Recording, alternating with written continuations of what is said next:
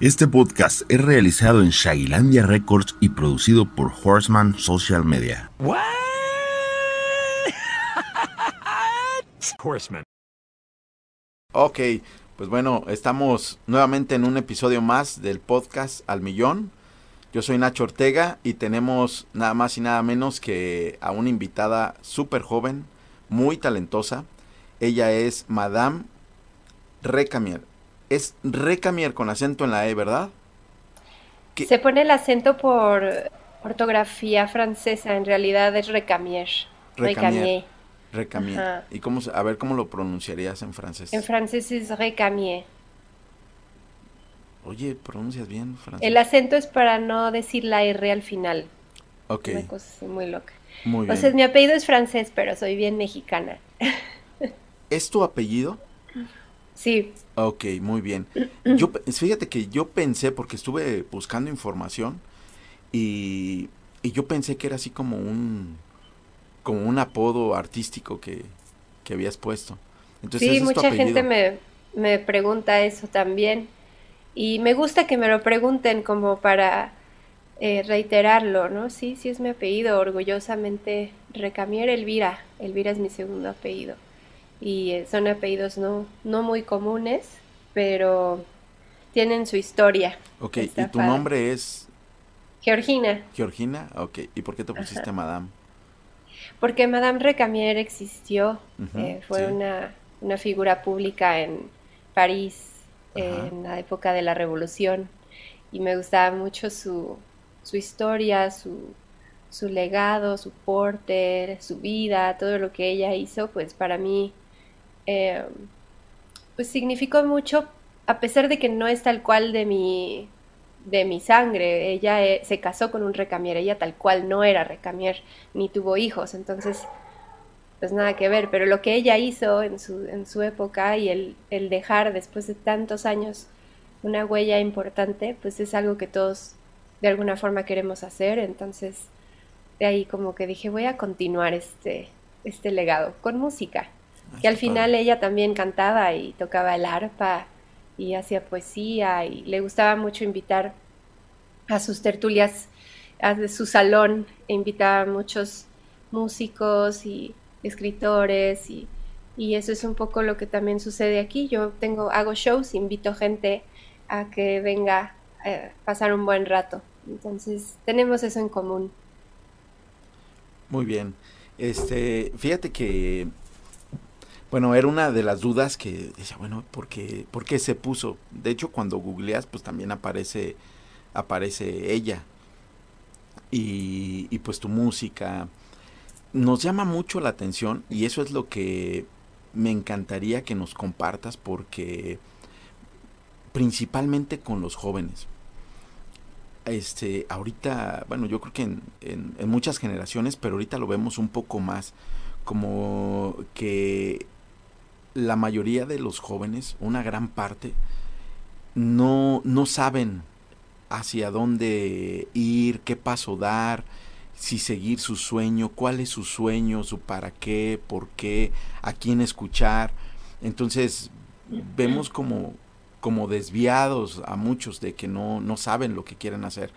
Y está hoy, estuve viendo que tú empezaste muy chavita, muy, muy chavita. ¿Nos pudieras platicar cómo estuvo esto de que, de que comenzaste, de que dijiste a esa corta edad, definiste cuál es tu sueño? ¿Ya lo tenías definido a, a- a la corta edad en el que arrancaste?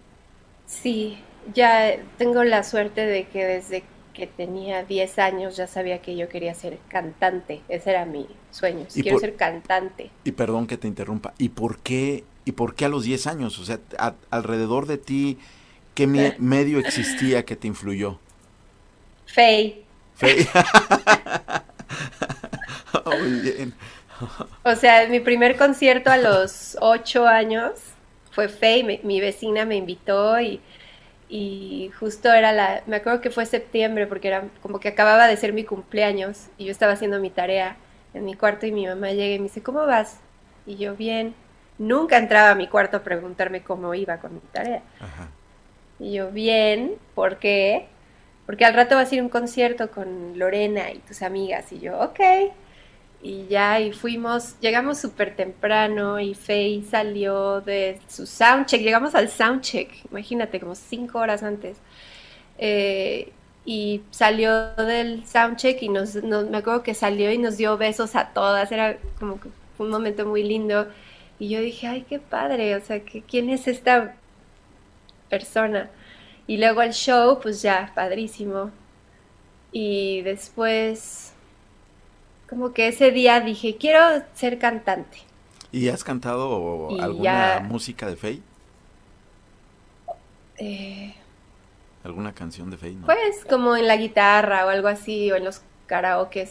Pero realmente como que Faye fue la que fue como esta onda de quiero ser popstar, quiero ser cantante. ¿Y qué, ¿Y qué edad tenías? Que a esa edad es, ocho. y a esa edad es, muy normal. Es muy normal tener esos sueños y es bonito. Y qué padre que fue con una cantante mexicana, ¿no? Como que eso también, eh, como esta estrella pop mexicana que fue una sensación por un, tiempo y, siempre que podía ir a un concierto suyo, por cada disco que sacó fui a un concierto suyo.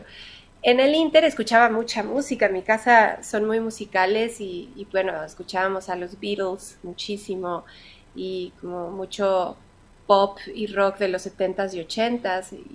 Y, también me gustaban las Spice Girls y me gustaba el RB. Y después empecé a escuchar más rock y empecé a, entrar a actividades escolares tanto de coro como hasta estar en la radio de la escuela y poner música y conocer como más de, todo, pero, pero Faye fue como el origen de, oh, quiero hacer eso, ¿no? Como esta, esta onda. Y, por un tiempo me daba oso decirlo, pero no lo voy a negar, o sea, realmente es así fue. ¿Y te, ponías también la, incluso, la sudadera amarrada? Sí, y la dona.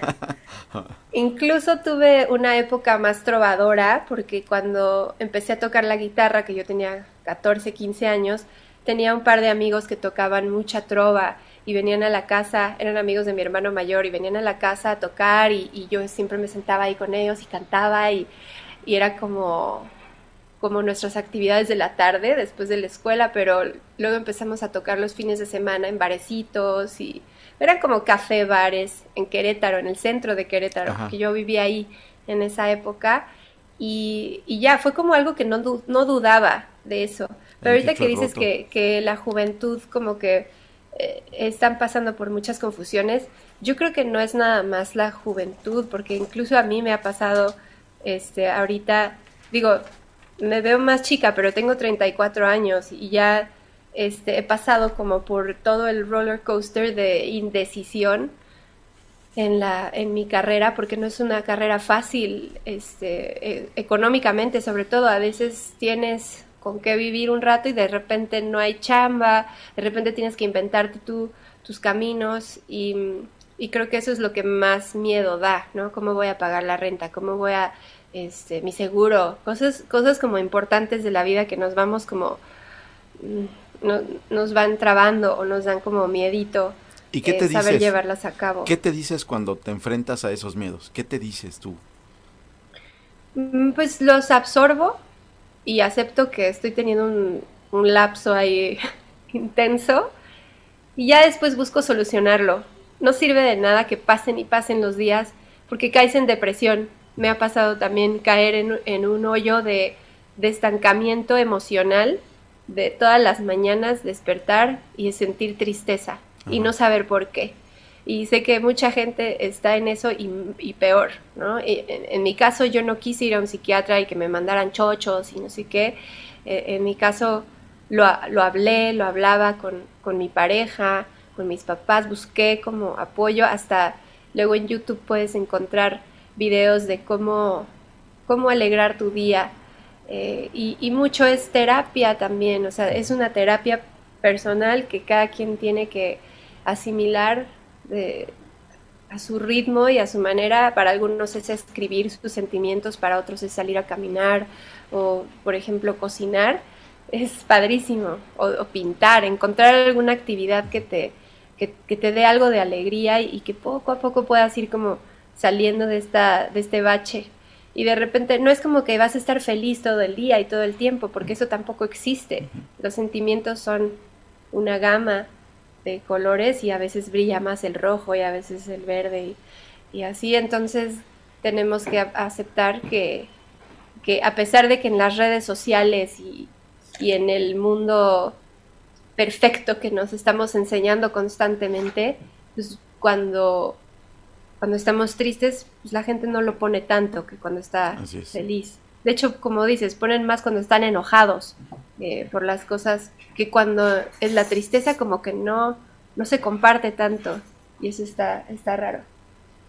Entonces, eh, pues eso, aceptar en dónde estás y buscar cuál es tu camino y tu solución. También el compararse con los demás, o sea, a mí me pasa mucho que de repente digo, ay, a fulanito, a fulanita le está yendo súper bien, a mí me gustaría que me, fuera bien, o me gustaría estar ahí. Esos, esos son como los, los sentimientos de adicción que generan las redes sociales y si los reconocemos y ya entramos conscientemente al Instagram o al Facebook o a donde sea, sabiendo eso, ya no te va a afectar tanto. Y si te está afectando demasiado, déjalo unos días, no, no entres o de plano déjalo. ¿no? Hay, La gente que no tiene redes sociales yo los admiro mucho. Fíjate, la verdad. Fíjate que yo, digo, ahorita tengo este canal o mi fanpage, pero pues antes sí, como todos, ¿no? Cuando iniciamos con esta generación de las redes sociales, pues estaba posteando y era, era una adicción el estar al pendiente de, de qué estaba sucediendo. Entonces yo entré en un, en un, en un ejercicio para poder escalar en, pues, de, manera interna, en un estudio interno, de tener que eliminar las, las redes sociales, mis redes sociales, porque ya llegaba el momento en el que no estaba viviendo mi presente solamente por estar viendo o informándome de, de circunstancias que estaban fuera de mi alcance, de mi realidad. Y si tienes ¿Cuánto, ¿Cuánto, duró este lapso en tu vida? O, Híjole, yo creo que me aventé como tres, tres, años, ¿eh? Tres años hasta que saqué... Es un ratote hasta que saqué la, la, fanpage. Pero pues igual, o sea, tengo mi fanpage, pero no tengo una red social en la cual pues esté yo como, como al pendiente de, de, de todos, de, que tenga muchos, muchos amigos, etcétera. Pero sí, sí, se desintoxica uno, totalmente. Y es que somos tantas personas en el mundo y todos somos, todos tenemos ego, todos, ¿no? Todos queremos que nos apapachen, que nos quieran, queremos dinero, queremos salud, queremos todo y, pues va a ser diferente en la vida de cada quien. Entonces, eh, para todos los que están escuchando o viéndonos, que tengan como estas incertidumbres en sus vidas, eh, pues no lo vean como un rechazo, véanlo como una alarma, como una señal de que igual y hay algo que tienes que cambiar, desde una actividad nueva, que hagas en tu vida o algo que quizás te está molestando y tienes que ir al interior de ti y ver qué es. ¿no? A veces puede ser una amistad, una amistad que lleva muchos años y, y tú pensabas que esa persona tenía que estar en tu vida porque tenía que estar y de repente te das cuenta que estabas tratando de cumplir hacia alguien más en vez de ser tú. ¿no? El, el, chiste también es encontrar este ser auténtico con la, la gente que te rodea y contigo mismo.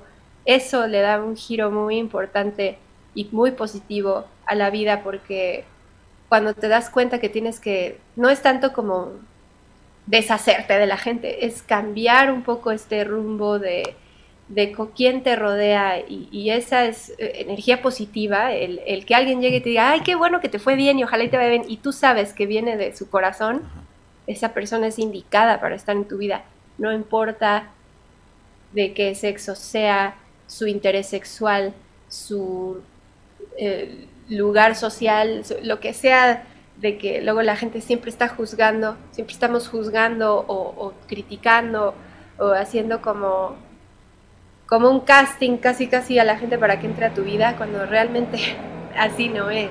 El casting debe de ser más emocional. ¿Quién te aporta? debe de, Ajá, y a veces tienes ese don de reconocer a la gente chida, pero a veces lo pierdes porque te puedes perder tú y luego lo tienes que retomar. La vida es voluble, entonces no, puedo, no podemos esperar a ser la misma persona de siempre. ¿no? justo ayer estaba limpiando, estaba escombrando mis cosas porque tengo un cuarto en un lugar que lo mantuve, toda la pandemia estuvo ahí guardado, todas mis cosas de madame, eh, así vestuarios, libros, cosas que dejé en ese departamento y ahora ya me están diciendo, ya saca tus cosas por favor, y yo sí, ahí voy.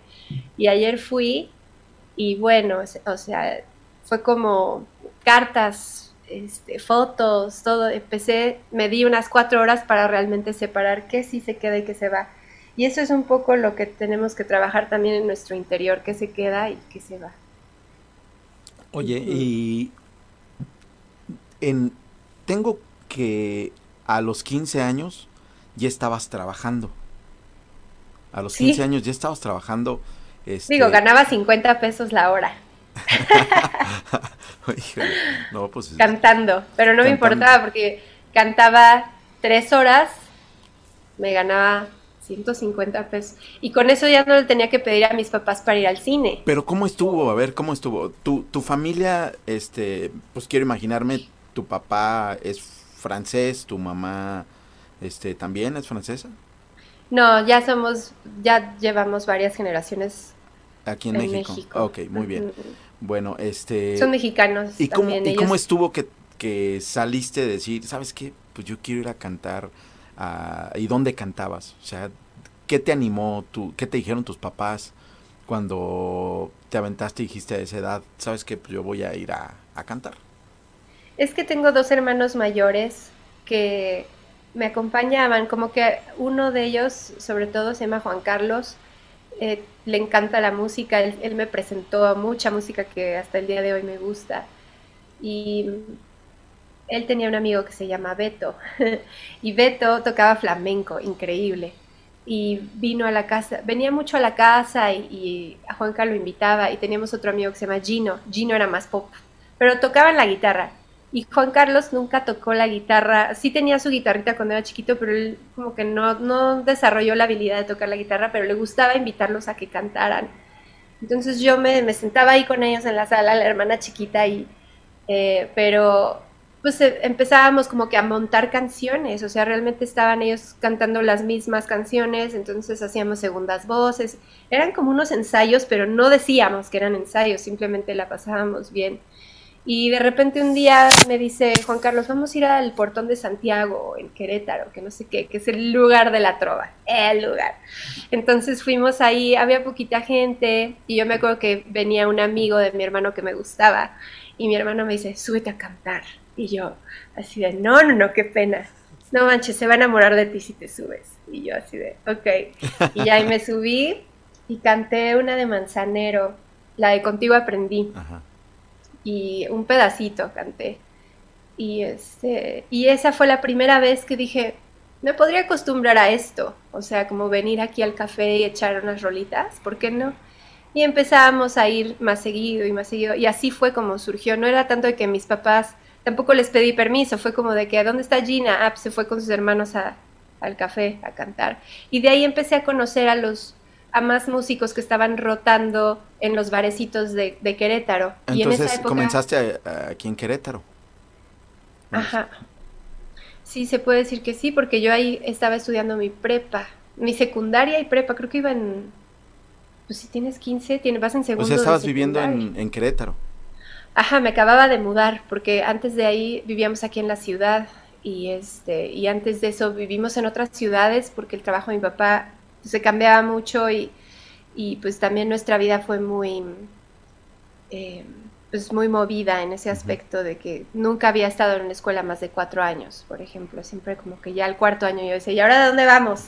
Y, y ahora que llevo aquí en la ciudad más de 10 años, ya digo, hoy más bien me voy a cambiar de casa porque siento, necesito un cambio, pero ya no es tan fácil como que llegar y decir, ay, sí, me voy a cambiar de ciudad y a ver qué onda, ¿no? A esta edad, como que no pero, pero bueno, me, me tocó una infancia padre y, y, estoy agradecida por eso, porque también mucha gente tiene muchos problemas en casa y, y eso sí es, es algo que yo no puedo quizás aconsejar tanto porque pues a mí realmente me tocaron unos papás que se quieren, todavía se quieren y eso es rarísimo, rarísimo, pero yo les digo a mis papás que cómo le hacen, ¿no? Y ellos dicen, hablamos, hablamos, hablamos. Entonces realmente la solución o la manera de poder como resolver cosas es siempre estar en comunicación contigo, con tu exterior, como consciente de eso. Y si nos cerramos a eso, pues eh, ahí es donde vienen los problemas eh, emocionales e interpersonales. Entonces, pues sí. Muy bien, retomando un no pedí permiso. Eh, mande, no pediste permiso. Te fuiste, te fuiste a, a, los a los bares ahí en Querétaro. Este, hijo, pues a los que somos como contemporáneos, ¿qué, ¿a qué bares este ahí ahí cantabas? Había uno, bueno, el Portón de Santiago que te digo, ese era como un café bar y yo me acuerdo que siempre pedía mi capuchino con chocolate cuando iba. Luego había otro no me acuerdo cómo se llama. La verdad no me acuerdo, porque fueron, había uno que se llamaba Don Quintín, que hubo una época que el Don Quintín era como... Y ahí sí llegué a cantar, pero temprano, como que ya a la hora de los shows, pues ya subían unas chavas así súper buenotas, con ombligueras y echaban el rock and roll. Pero yo las veía, y aprendía de ellas. ¿Qué aprendía de ellas? Sus, sus, su show, cómo, da, cómo daban un show. Porque para mí era todavía como, ¿quién te cantará con esta guitarra? o sea, era de que la, la, la, super ñoño. yo quería ya empezar a rockear. Yo ya quería rockear y quería como subirme a echar así el I love rock and roll y, y todo. Y este. De Fe nunca Y eso pasó después. Eso, Ahí nunca canté, pero canté en el. Ay, en el que está en San Miguel de Allende, Mamá Mía. Ahí empecé a rockear en vivo, como entender. Y, me acuerdo que en esa banda no estuve mucho tiempo porque ahí mis papás sí no les latía que a mis 17 años me fuera con cuatro güeyes a San Miguel de Allende a tocar en un bar. Pero yo prefería eso a irme al antro con mis amigas, güey, que ellos estaban así de, ay, güey, o sea, va a estar Pepe, güey. Y yo así como, no, yo quiero ir a cantar y ganar dinero. O sea, Dios. Las acompañaba, claro, y me la pasaba bien, pero no me sentía como en mi zona. Digo, al final nos la pasamos muy bien. Pero prefería mil veces irme a cantar los fines. Y ese fin, e, en ese lugar, este, pues ahí empecé a, cantar más que si música ligera y que sí que con otras cantábamos, como varias de Zoé, este, Pat Benatar, mm, Caifanes, ¿cómo se llama? Janis Joplin, pues sí, había de todo un poco y, y en esa época creo que es mi época favorita de, de tocar en vivo porque yo no iba pensando en el público, ni si iba a haber gente o no, si la gente le iba a gustar o no. Yo iba en mi rollo a cantar con mis amigos y lo disfrutaba. Y no me importaba si no había nadie. A mí me iban a pagar igual. Y ahí ya ganaba un poquito más, ya ganaba 500 pesos. Cada presentación. Ajá. Aparte en esa época se dio mucho, ¿no? Como que el... Eh, eh, como que así eran pues todos los lugares, ¿no? Donde tenían grupos en, en vivo y era... Que, que creo que ahorita, no sé por qué ya ha estado... Quizá tema de la pandemia, pero tantito antes de la pandemia dejó como de de, de fluir esa, esa parte de los grupos en vivo, que eran muy buenos. Ay, es que luego también es mucho ruido y no puedes platicar. Y luego tocan mal, y luego estás así como que, como yo como persona que voy a un bar, a mí no me gusta que haya música en vivo. Es rarísimo porque... ¿Cómo crees? Me debería de gustar porque soy músico, pero si yo voy a un bar ahorita, yo quiero que la música esté bajita y que pueda platicar, pero eso igual es porque ya soy bien doña con eso. Como que escucho tanta música, siempre estoy involucrada, estoy en el estudio con las bocinas y mezclando y eh, editando, grabando, escuchando referencias, etcétera. Entonces ya lo último que llego a mi casa y lo último que quiero es escuchar música. No, te digo que es la edad, a uno le empieza a pasar a eso. No, te creas. Este, bueno, entonces ah, después te vas a la Ciudad de México y estudiaste eh, para ingeniería y estudiaste también producción musical. A ver, platícanos de esa fase, este, 18 años, cuando llegas a la Ciudad de México, Este, ¿Sigues ya ahí con, tu sueño? comenzaste de juego, por así decirlo, a los 15 años.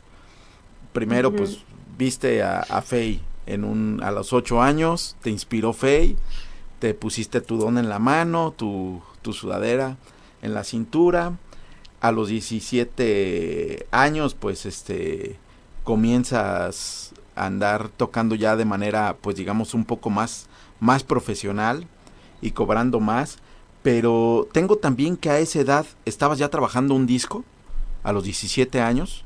Sí, Sí, es que cuando estaba en la prepa me iba en las tardes a la escuela de música porque justo fue la época de mi vida que odiaba a todo el mundo y no entendía y en la escuela justo mi exnovio empezó a andar con otra chica que era una bitch y siempre se paraban enfrente de mí a darse besos. Entonces yo estaba como en mi, en mi rollo leyendo o algo y de repente se paraban enfrente de mí así de que... Ah".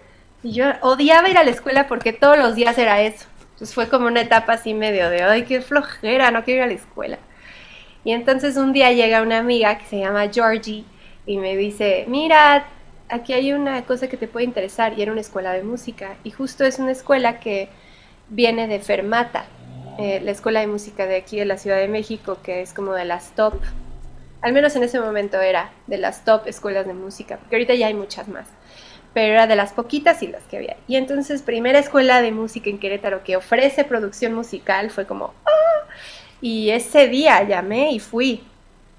Y empecé a conocer a más gente de mi edad que hacía música y empecé a hacer una entrar en una comunidad musical increíble que ya la escuela era como de ya, güey, o sea, ya eso ya ya no me importaba lo de mi exnovio y su novia, ya no me importaba nada de la escuela, yo ya quería graduarme para irme a, estudiar, pero obviamente terminé la prepa y seguí estudiando música.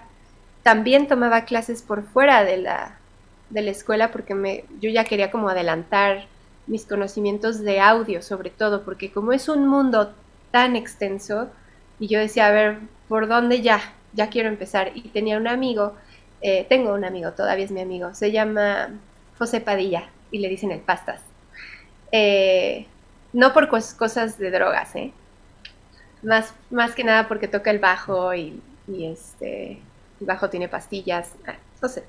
En fin, es un súper bajista, tiene un estudio increíble, hace pedales, eso ya es como lo que pasa hoy, pero en esa época tenía un estudio en su casa y empezamos a hacer música juntos porque otro amigo como que me invitó a grabar una canción con él a ese estudio y ese día conocía Pastas y le dije hay que hacer música y de ahí empezamos a hacer nuestro primer disco y, y sí lo, lo llegamos a sacar y a tocar en vivo. Eh, ya en el transcurso de tocar en vivo nos dimos cuenta que ya no queríamos estar tocando juntos porque empezamos como que a diferir con ideas musicales. Lo hablamos y yo dije, ok, ¿tú quieres hacer algo más Santana? No, pues yo quiero hacer algo más... Creo que en ese entonces tenían una onda muy Portishead trip hop en mi cabeza y yo quería como hacer más esa onda.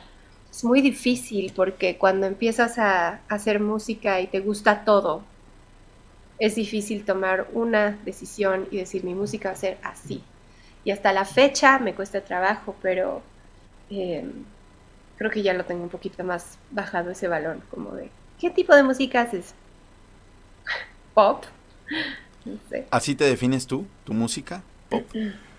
Sí, porque al final del día es pop. A pesar de que algo hago de repente reggae o de repente algo más este, con sintes o, con, o más rockero rockero, digamos, guitarras con Vistor. pero pero es para mí es pop, todo es pop. ¿Por qué? Porque son canciones que si las le quitas todo y las tocas en acústico es una canción pop. Y cuando llegas a la Ciudad de México, este, después tengo que entraste con Alex Intec, a, a su equipo de Alex Intec. ¿Cómo, platícanos a qué edad, cómo estuvo eso, que llegaste a, al equipo de Alex Intec, que incluso por ahí vi una, una canción que tienes con él. Sí, pues fue gracias a ese disco de esa banda con José, con el Pastas. Se llamaba Trip Lips esa banda.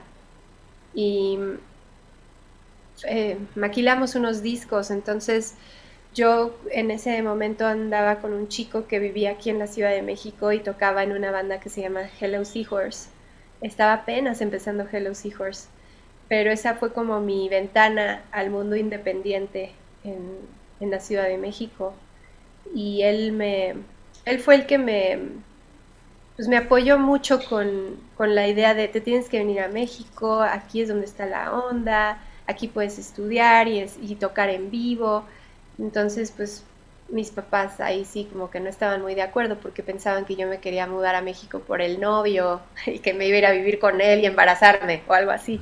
Pero eh, justo en esa época no tenía mucha comunicación con mis papás al respecto y eh, no sabía yo cómo abordarlo, pero mi hermano mayor, el Juan Carlos, que ya les platiqué de él, pues él yo llegué y le dije, oye, ¿cómo le hiciste para, para estudiar fuera? Y me dijo, pues lo hice y ya, hazlo. Y yo, ok. Entonces me puse las pilas y me puse a investigar sobre la escuela y dónde voy a vivir. Y entonces hice todo el plan y lo hablé con mis papás y pues poco a poco fuimos ahí como que día con día viendo cómo lo íbamos a hacer y, y lo logré. y ya que me vine a vivir aquí, eh, los primeros meses primeros seis meses en la escuela normal, solo que como yo ya había estudiado tres años de música, aquí me pusieron en el nivel 1, do, re, mi. Estaba aburridísima en la escuela. Entonces dije, voy a buscar trabajo. Y empecé a repartir mi disco por todos lados. Y me acuerdo que también me cayó una chamba en TV Azteca, como de para un programa que se llama De las aves, cántala, para ser corista de ese programa. El mismo día que me tenían que llamar los de TV Azteca, me llamaron de la oficina de Sintec. La banda Hello Seahorse tenía una manager que estaba en la oficina de Sintec, trabajaba ahí. Por eso se dio esta, este, este, esta llamada. Y ese día conocí a Alex y ese día me entregó así de que aquí están todas mis canciones y tenemos Teatro Metropolitan la semana que entra. Y yo, ok. ¿Y ya no te fuiste a TV Azteca? ya ni me llamaron. O sí, ya ni me acuerdo. Sí, sí, ya ni les contesté, dije adiós. Ajá, y hablé con mis papás, les dije, oigan, ya dije que sí, y sí lo voy a hacer, porque no sé qué, y, ellos así como de, ok, este, bueno, pues platiquemos y, y, em, ya, así fue como, como empezó esa travesía que me cambió la vida, porque conocer el, el mundo de la música de esa perspectiva que es magnífica, el, mainstream de pop en México, es padrísimo. Porque ¿Te influyó? Alex Intec te influyó en la música que tienes hoy? Mucho, claro. Con Alex aprendí cómo resolver, cómo resolver, porque muchas cosas pueden pasar mal en un show y él ya es un, es un dinosaurio de la, del pop, Se sabe fíjate, fíjate, que eso es bien importante. ¿eh? Todos los trucos. Eso que hablas de, resolver, porque eso no sucede en cualquier ámbito de la vida. O sea, tú ahorita lo estás diciendo de, del show, pero yo creo que eso te ha funcionado en, tu vida, donde a veces nos enfocamos demasiado en el problema y, no tanto en la solución. Entonces, cuando nos enfocamos en, en la solución, en resolver, en resolver, creo que las cosas salen más rápido, ¿no? Definitivamente. Y también hay momentos como clave en un show que puede fallar algo, pueden fallar muchas cosas. Y a pesar de que él tenía tres staffs o cuatro, eh, los staffs son los que están ayudando en el show. Hay un drum tech que le ayuda solo al baterista. Hay un técnico de él que siempre está con Alex. Si el piano no suena, ahí va tech, lo, lo vuelve a conectar. Pero, por ejemplo, ¿qué, yo en, mi caso yo estaba como con Madame Recamier haciendo mis canciones y sacando mis primeros discos a la par de que estaba de corista de Alex Sintek, de esta estrella eh, de gira, eh, viendo como él, como su rutina de hacer promoción y de sacar un disco, hacer promoción, hacer la gira, hacer teatros del pueblo, antes de cada show hacer entrevistas, meet and greets, todo lo que, lo que conlleva ser una estrella de pop y poder mantener los pies en la tierra, sobre todo, ¿no? Porque Alex siempre nos saludaba antes de cada show siempre nos presentaba en cada show, nos tomaba mucho en cuenta, a veces nos íbamos a comer todos como banda y, hay muchos artistas que no hacen eso. Entonces con Alex pues se sentía como, yo no me sentía como huesera, porque ese es como un típico nombre que le ponen a un músico que está como rolando entre banda y banda y hueseando, ¿no? Persiguiendo el hueso, se le llama, ¿no? Y en mi caso yo era como Alex Intec y Madame, esa era mi vida, ¿no? Y estudiar pero yo no quería como que estar de repente con Alejandra Guzmán o con las Hash o así, porque esa música ni me gusta. Entonces yo dije no, y con Sintec fue más como, me siento en una banda, me siento tomada en cuenta y... ¿Y en qué canciones te tocaba, por ejemplo, te tocó en el desarrollo cuando salieron de Alex Sintec? ¿Qué canciones como que te, vibraron más en ese momento de él? Mm, ¿En qué proceso pues, estuviste? Eh, Sexo, Pudor y Lágrimas es mi favorita, definitivamente es la primera que conocí de él, porque pues también yo estaba muy chiquita cuando, cuando Alex ya llevaba un ratota de carrera. Y hay muchas canciones que sí tuve que aprender a querer, porque no eran muy mi estilo. Pero, por ejemplo, de noche en la ciudad, como que me costaba trabajo agarrar onda y al final ya estaba así de que mirando luces, luces de noche en la ciudad. Me impresionaba también cuando llegábamos a shows donde la gente estaba muy apática y todos estaban como así.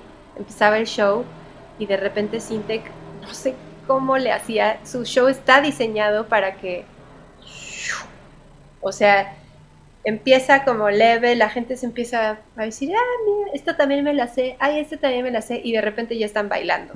Entonces, eso para mí es un ingenio muy importante que un artista debe de, ir adquiriendo durante su carrera, el cómo interactuar con el público, sea quien sea, estés donde estés.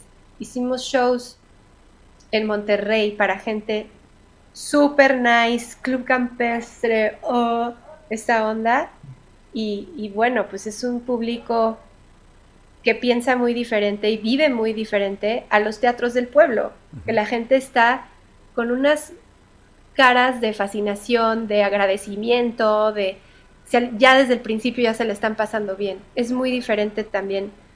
Eso, eso también siento que conocí mucho más a la gente de México a través de los shows de Alex, porque son tan diversos y tienen todo tipo de gente. Entonces, yo no conocía a México hasta que empecé a ir de gira, empecé a comer todo lo que hay, a conocer gente súper diversa, increíble, a entender por qué México es como es hoy.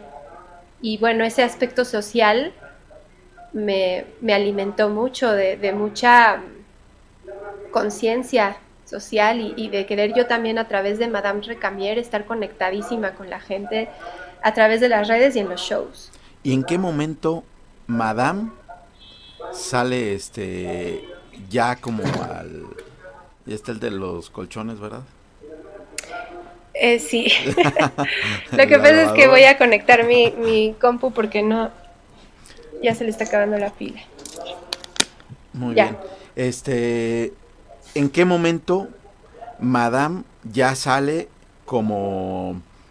Pues como una artista ya, ya de nivel y dice, va, vámonos, este, ya deja esa parte de, de y, y se forja ya en la música.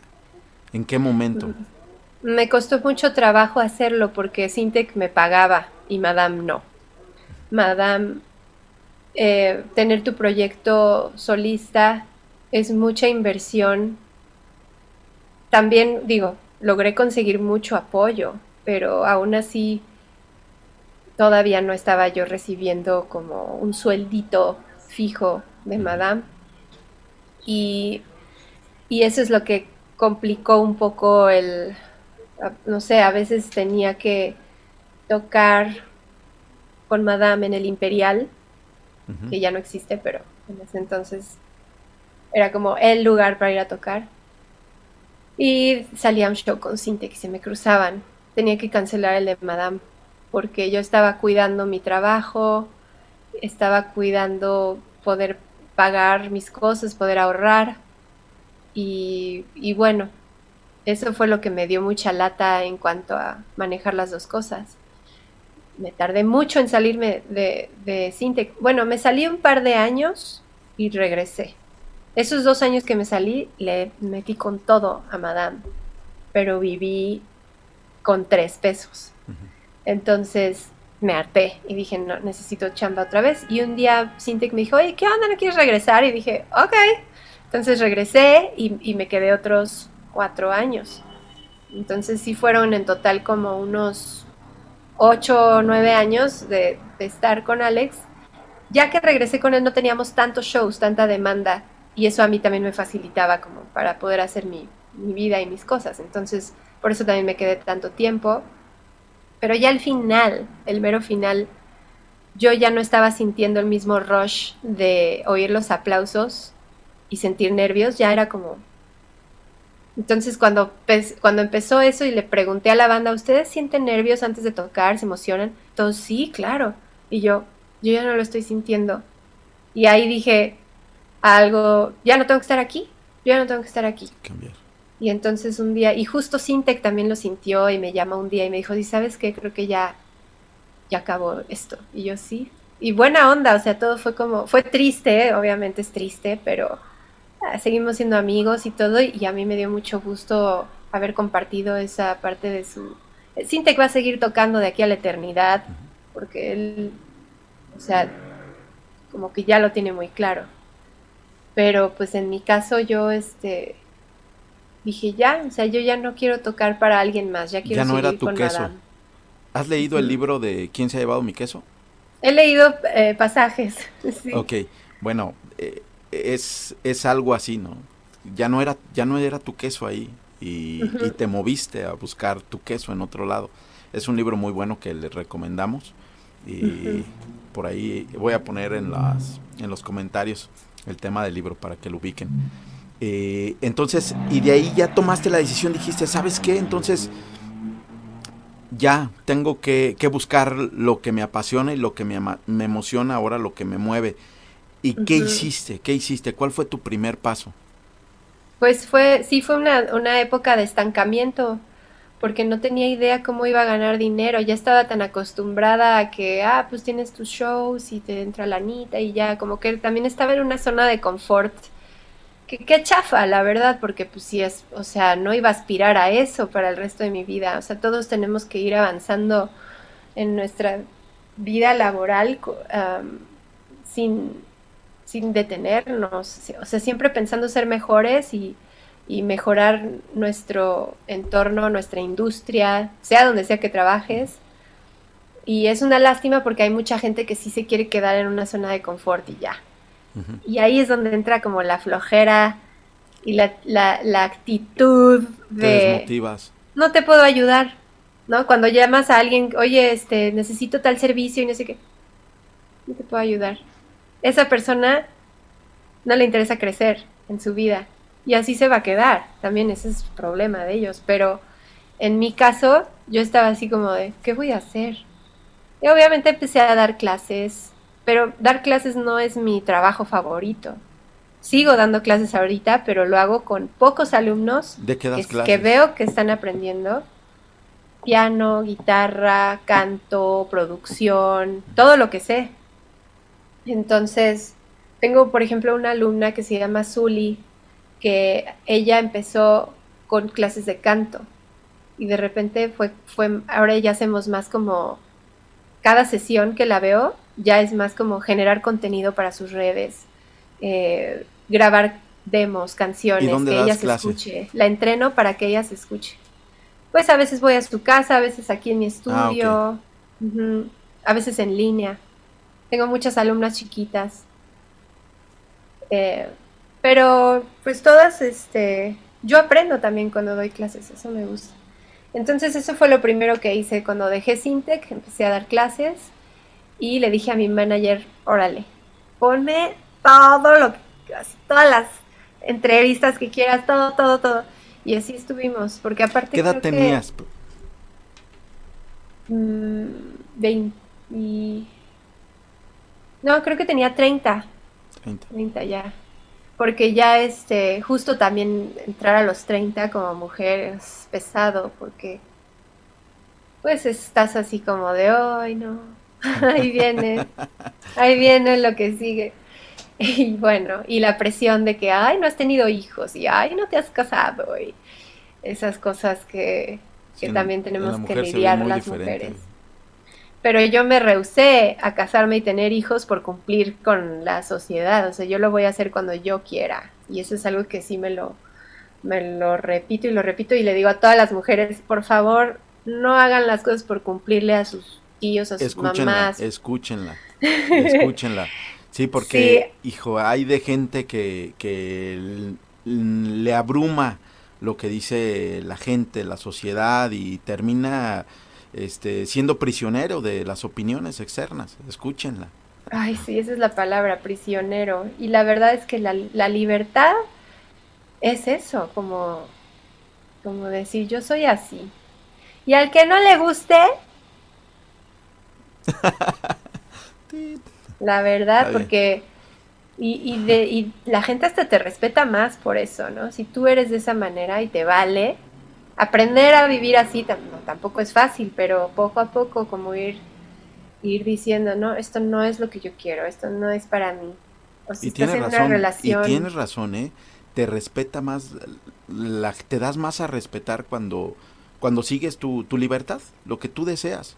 Porque cuando tratas en, de quedar bien con todos, de cuando no sabes decir no, termina la gente abusando de, de, esa bondad probablemente o de tu miedo de decirle no a la gente.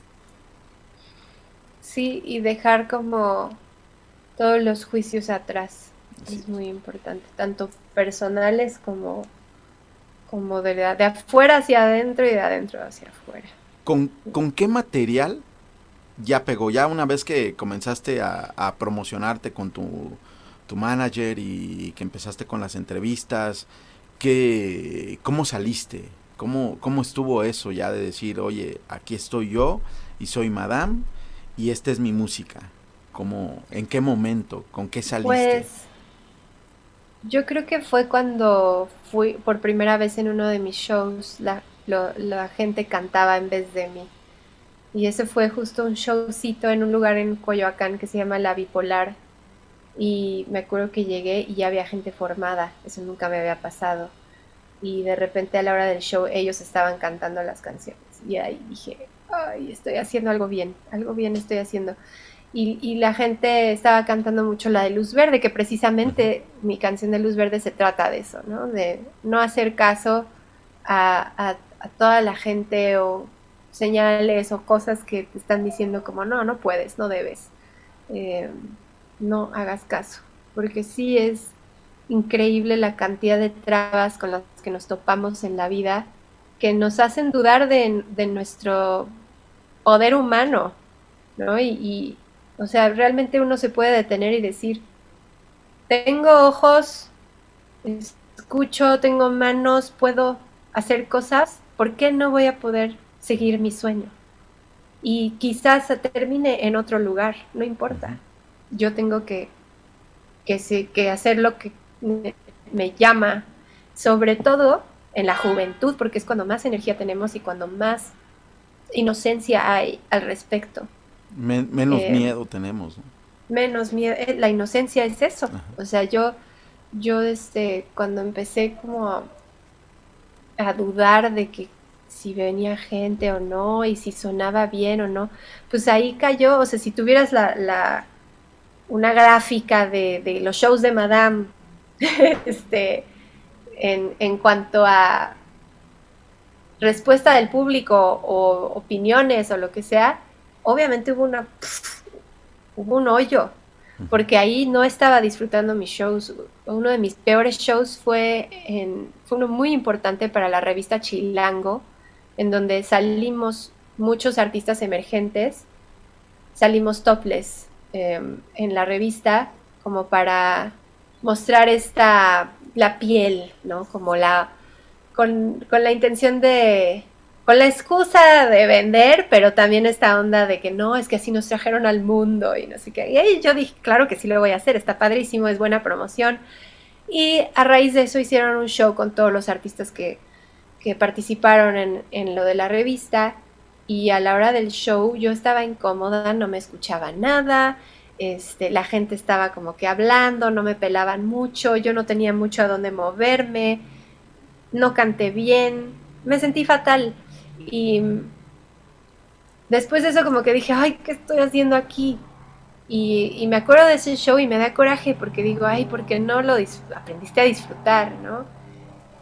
Entonces, bueno, ese, ese tipo de... Y, yo, aparte, culpando a, la ingeniera, porque fue la primera vez que contraté una ingeniera mujer y yo no la, nunca la había escuchado a ella trabajar, la contraté solo por ser mujer. Y este y no sonó bien. Y todo el mundo me decía, es que no sonó bien, no se oía bien. Y yo así como culpándola a ella, pero realmente también fue porque yo, o sea, algo, algo hice mal yo. Varias cosas, de hecho. Entonces, ¿por qué no hablar con ella y decirle cómo lo vamos a hacer para el próximo show que suene mejor? Y más bien nunca le volví a llamar. Y, y eso también es, esos errores son parte de esa inocencia que, que te das cuenta que puedes hablar con la gente y trabajar con ellos o ellas para que mejoremos juntos como equipo. El ingeniero es parte del equipo de la banda, es, otro integrante de la banda, es muy importante. Y bueno, Vive Latino. Platícanos de Vive Latino. El primer Vive Latino también me pasó algo similar de, eh, de sentirme un poco incómoda. Estuvo padre el show y todo, pero me, yo siento que me quedó grande el zapato porque me faltaba disfrutar. Justo fue parte de esta época de mi vida de que no sabía disfrutar mis shows en vivo. Y el, el Vive Latino del año pasado lo disfruté delicioso y fue el show de mi vida. Entonces ahí se ve una diferencia de 10 años de trabajo, de no rendirme, de volverlo a hacer, de que ahora voy a hacer algo diferente, de que ahora qué voy a descubrir de mí, qué voy a descubrir del público y que son como sesiones psicológicas eh, muy especiales. Fíjate que hay, hay personas que a veces platicas y se excusan y dicen, ¿sabes qué? Es que esa persona, por ejemplo, te, te ven a ti y dicen, ah, es que pues ella es exitosa porque pues las cosas se le dieron, quizá este, la vida ahí la puso en un, en un pedestal o algo. Pero ya cuando escuchas que tienes historias y que todos pasamos por, por circunstancias complicadas donde nos retamos, yo creo que esta es la, la parte que, que, a mí me gusta mucho de poder mostrar a una mujer este, que a una corta edad siguió sus sueños, que es como un modelo para que los demás, no, no nada más en la música, en todo lo que se les ocurra, y que diga, híjole, o sea, no nada más por, no porque la veo ahorita en un video de YouTube o, que veo que es famosa, pues las cosas se le dieron, pasó por circunstancias complicadas y eso es lo que queremos mostrar, que, que todos tenemos situaciones difíciles, pero con esa actitud con la que hablas y que vas superando y aprendiendo y resolviendo y se van generando las cosas, pero sobre todo algo que dices, disfrutar lo que estás haciendo. Oye, tengo, tengo, tengo curiosidad. ¿Cuál es el material que a ti más te, te hace vibrar, tu material? ¿Cuál es tu material? ¿Cuál es tu canción que a ti te, te identifica más, que, que sientes, que, que puedes transmitir tu trabajo? Es una pregunta un poco complicada porque cada canción remite a sentimientos diferentes. Este, pero mm, yo creo que Pam Pam Pam, que es la primera canción que compuse como Madame Recamier, como que dije, ah, esta canción la quiero trabajar y quiero que sea parte de mí. Porque en esa época estaba haciendo muchas canciones y Pam Pam Pam fue como, por aquí es. Entonces yo creo que esa tiene mucho sentido musical para alguien que no tenía idea de lo que estaba haciendo. Eh, porque aparte sí fui floja en la escuela con la lectura musical y la armonía. Ahora en la pandemia me puse a estudiar más, pero en esa época era como de, no, pues con que suene bien ya está.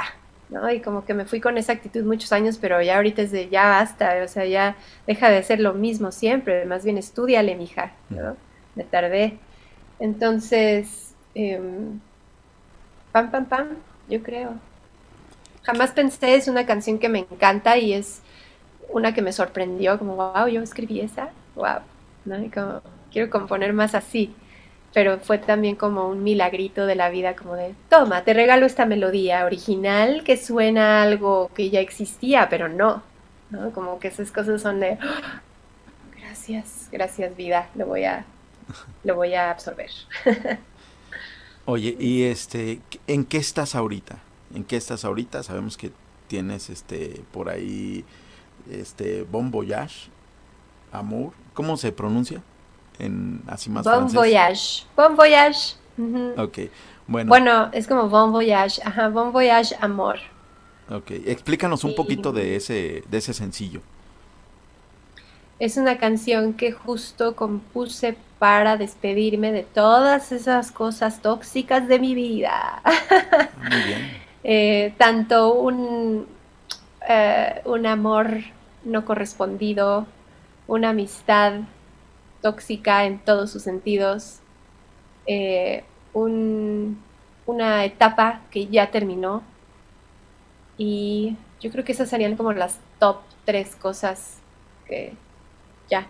Y también la, la juventud, ¿no? Como que sí me veo chica y todo, pero va a haber un momento en el que ya se empiece a ver la canita y los o sea, esa parte también de soltar y decir hay que envejecer con dignidad y yo no me voy a andar operando ni, ni me quiero estar pintando el pelo. o sea, yo quiero como que crecer y ser como soy a pesar de, de la de lo que conlleva la vejez, porque tampoco estoy en la punto de entrar a la vejez, ¿no? Falta mucho, pero es un proceso que no te preparan en la escuela. En la escuela te, te hablan de la pubertad, ¿no? En, tu clase de educación sexual. No te hablan de los 30 y no te hablan de los 40, no te hablan de todos los aspectos psicológicos por los que vas a pasar. Aparte es más difícil, como que para una mujer lo toma distinto. Un hombre es así como que hay un año más, sí. Soy más pues sí, aunque también luego entra la, la crisis de edad, de la edad también para el hombre. En algún momento no dura tanto como el de la mujer, yo creo, pero porque se compran un coche o algo. o andan con una más joven o algo así. Y a la mujer le pega más el tema de la edad. Sí, sí, nos pega, nos pega fuerte, pero también yo lo único que quiero es estar sana. y, que, y que pueda estar, que pueda seguir trabajando y que pueda tener una familia y, como, como esta, esta onda de, de la mujer que puede con todo Oye, ¿y, por qué, ¿y por qué crees que le pega más a, las mujeres que, a los hombres? Porque las mujeres prestan más atención a lo que opinan, pues principalmente las mujeres, yo, yo creo, ¿no? ¿O, qué es? Ah, puede ser un poco eso, pero eso que dices, prestan más atención, hasta ahí. Prestamos mucha atención en, en lo que nos importa en nuestras vidas y lo tomamos muy en cuenta y lo que decidimos que vamos a hacer, lo queremos hacer bien. Entonces, eh, yo creo que eso es lo que, lo que nos afecta. ¿En qué estás metiendo tu energía de tu vida? Porque también llega, llega la tarde, noche y ya estás cansada. Entonces te das cuenta que hay una, como, como en los videojuegos, hay una barrita de energía aquí que se va acabando en el día. ¿Qué vas a hacer con tu energía de tu día? Y, y, y eso es como yo creo que la mujer, como tenemos tanto imbalance hormonal, tantas, este, pues empezando por ahí, problemas con la matriz, quizás algo en un, sistema reproductor muy complejo que tenemos que estar en constante también contacto con él, porque para, porque es parte de nosotras. Y, y digo, esto ya es como plática de niñas, pero la neta es que cuando te dicen cómo es, cómo es la vida, cómo, cómo haces hijos, este, no te explican, no te lo dicen de la manera correcta. Pero creo que esta es otra plática que ya escribí un blog. Es más, ya, escribí, ya lo escribí y lo voy a subir a mi blog. Entonces, entren al blogspot. ¿Cómo se llama mi blog? tumblr.com diagonal Madame, Madame Recamier. Ajá, y ahí, ahí escribo. escribirlo. Sí, claro, ahí escribo todos mis, estos, este tipo de pensamientos súper locos que, que como que no, no hay tiempo luego de hablar de eso. Pero a lo que iba con esto es, ¿por qué las mujeres somos así? Pues yo creo que tiene mucho que ver con esto, con, con cómo nosotras vemos la vida muy diferente a los hombres, que no tiene, no significa que los hombres la ven mal. De hecho, yo admiro mucho que los hombres puedan como estar mucho más chill en muchas cosas. ¿Qué chill? Este, chill como tranqui, como que como que ahí va, todo salir. O sea, son como más tranquilos y las mujeres somos más de ¡ah! Pero esto y esto y esto. A final del día, pues también algo es parte de nuestra de nuestra fisionomía o de nuestras cuestiones naturales, ¿no? Pero se concentran en una cosa. se concentran en una cosa y bien. y las mujeres es como si nos vamos a concentrar en una cosa, vemos todo lo que conlleva alrededor. Analizan mucho. Ajá, para que esa cosa se haga. O sea, si yo quiero que mi canción tenga éxito en las redes sociales, no nada más la voy a subir a Spotify y ya. Necesito hacer mis teasers, necesito hacer este, videos que estén como rotando en la semana en mis redes. Necesito pedir apoyo a mis amigos a que también me, me ayuden a subir, a los medios. Entonces todo eso es como que, eso es como la mente de la mujer y el hombre es como subir rola. Digo, no sé, obviamente los hombres que hacen música también piensan en todas esas cosas, pero igual y es una mujer la que les está diciendo. no sé. igual y ya me debrayé un poco, la verdad. Pero bueno. Algo con lo que, que te gustaría a ti cerrar, dar esa, esa parte que quieras transmitir a la gente que nos escucha. Este, ¿con qué, con qué concluyes este, esta plática? Ay, pues antes que nada, muchas gracias por la invitación. Gracias a ti. Y gracias a todos y todas los que están escuchando. Les mando muchos besos y abrazos. Y mucho éxito en todo lo que estén haciendo. Ya se están abriendo más las puertas laborales y, para que podamos empezar a movernos más como, como era antes un poquito. Y pues les deseo mucho éxito en, en todo lo que hagan sigan mi blog para que lean todas mis, mis pensamientos random y sigan mis redes para que compartan también, que eso es lo mejor que pueden hacer para un artista independiente. Estoy como Madame Recamier en todos lados, hasta en TikTok. Vamos a subir todos sus, sus, links, pero un hack tuyo para que, para que le digas a la gente, así se vive al millón. ¿Qué, qué consejo le, le darías a, a nuestros seguidores? coman rico. Coman rico todos los días. Come como si fuera viernes todos los días. Muy bien. Este, pues bueno, nos quedamos con muchas cosas, mucha enseñanza que nos, que nos has dado y mucha sabiduría.